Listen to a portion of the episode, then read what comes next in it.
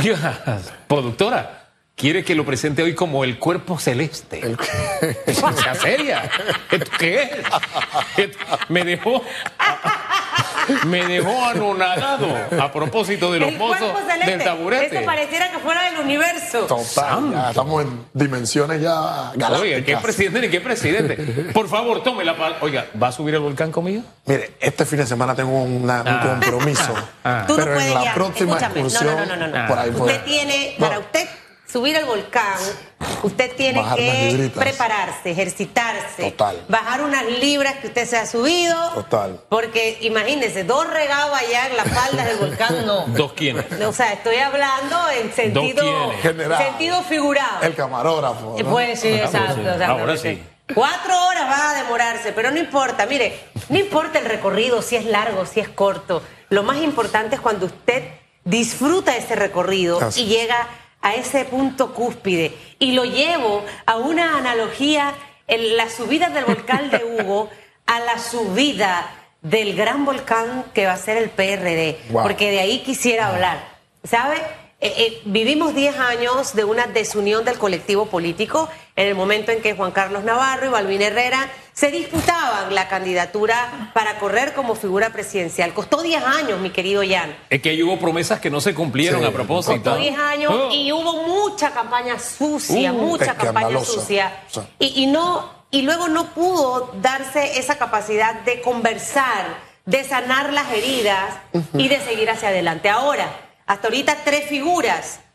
José Gabriel Carrizo, actual vicepresidente, Cristiano Adames, presidente de la Asamblea Nacional, y el señor Pedro Miguel, que, que enfatiza su campaña en la propuesta de eliminar el clientelismo y otra de las propuestas, revisar todas las concesiones que hemos dado a lo largo de todos los años para darle más valor a lo que nos pertenece a los panameños. Totalmente, coincido enteramente con tu introducción y buenos días mi querida Susana Elizabeth, mi querido Hugo Enrique, buenos días a nuestros queridos y fieles televidentes, radio escuchas, a las personas que nos siguen a través de las plataformas digitales y a nuestro maravilloso equipo de producción que nos permite estar un día y una semana más con pasión, análisis y objetividad. Y hay que partir de un hecho claro, ¿eh? Eh, el mayor rival y el mayor enemigo que tiene el PRD es el propio PRD.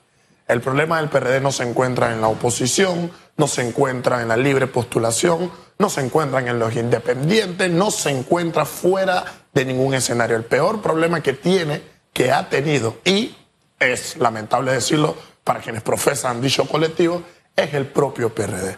¿Y por qué lo señalamos? Porque mi querido Hugo Enrique, luego de 10 años de estar fuera, sin duda alguna, de la palestra política, de perder el control, de perder el gobierno, eh, de no tener algún mandato, de no tener, sin duda alguna, una conexión entre un ejecutivo, entre un legislativo o viceversa, y ver que al llegar a tomar ahora el gobierno, enfrentar una condición tan crítica como lo fue la pandemia, y hoy, restando ya casi año, año y tanto para las elecciones que se nos avecinan, que el PRD, que le costó pero escandalosamente, y ojo, eh, ganó por migajas de pan de trigo. El PRD no arrasó en las elecciones anteriores, ganaron por unas migajitas de pan de trigo. Y ver que a estas alturas no logran coincidir criterios, no se encuentran entrocados y no se encuentran alineados hacia una visión política partidista en cuanto al crecimiento del país, no deja de manifiesto un solo tema, mi querida Susana Elizabeth, la carencia y la falta de una ideología dentro del propio colectivo es el que lo tiene a la, puerta del fracaso político en el cual se encuentran, a tal punto que ahora hay distintas ramificaciones que han tenido que surgir para supuestamente salvar los problemas que tienen de, dentro de la propia casa. Eh, a mí me queda, me quedaron algunas dudas que los políticos tienen su forma muy particular de aclarar sin aclarar, ¿no? Total. Porque don Pedro Miguel hace una disección. Él dice, nosotros somos, saldría de estas primarias el candidato del partido. y, y dice, hay un límite. Otra cosa es ser candidato del gobierno. Yo no logro hacer una diferenciación. ¿Usted cree que el votante sí hace esa diferenciación de que no este es candidato del PRD, no es candidato del gobierno? Es, es, es espectacular la reflexión, porque a priori te lo contesto, mi querido Enrique, el votante no lo sabe diferenciar. Y máxime, cuando una naturaleza que nosotros tenemos es que en materia política carecemos de una ideología.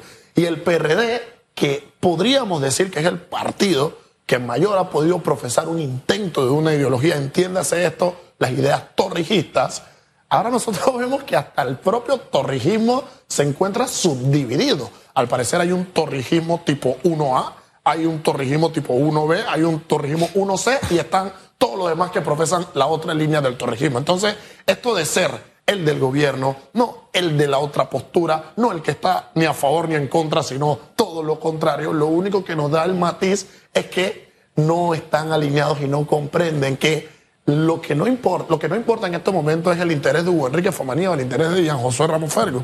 El problema que nosotros tenemos es que no tenemos a una figura clara en ningún colectivo que entienda los problemas nacionales que nosotros tenemos a tal punto de dejar de lado la politiquería dejar políticas de gobierno que duran quinquenios y enfocarnos en esa visión país, que justamente es el PRD quien tanto lo señala, ¿no? Pero quien dice que hay que tener una visión país a 2030, 2040, 2050, carece de las herramientas y de las personas que pueden entrar a la puesta en escena para enrumbar esa propia visión que ellos señalan necesitamos. Eh, es que hay como una especie de deporte nacional entre muchos políticos, fíjese que no digo todos, muchos políticos es el hablar mal de otros, de lo que hacen los otros. Y de decir que ellos van a hacer lo que no hicieron cuando estuvieron en gobierno. Totalmente. Entonces, esas dos taras creo que le afectan, le afecta a esos políticos, máxime que mm, no nos dicen, espérate, el problema del país es la falta de empleo formal. Esta es mi estrategia para que país, para que el país lo tenga. No es que voy a ir a aprender lo que vamos a hacer o vamos a hacer una consulta o que no, no, esta es mi estrategia. Y más allá de yo sé cómo hacerlo. No, no, espérate. ¿Qué vas a hacer y cómo lo vas a hacer? Esas dos preguntitas como que no están dentro de su vocabulario. Total. Mi querido Enrique, aunado a este señalamiento que haces, es importante algo que va a ocurrir en el PRD. Yo quiero ir viendo cómo se va a desarrollar toda esta maniobra. ¿En qué sentido? Eh, mi personaje histórico favorito, quienes nos siguen saben que yo soy un gran admirador del Julio César, de la antigua Roma, y Julio César en alguna de sus batallas pronunció aquello de divide et impera, divide y vencerás, que una manera de ganar técnicamente, de manera estratégica, es permitir que exista una división dentro de un mapa. Yo hago que los votos se dividan y bueno, yo con una masa, con un numerito X, puedo ser quien triunfe. Yo soy el criterio que las elecciones generales del país eh, van a a verse reflejadas en un divide y vencerás. Pero vámonos primero al PRD.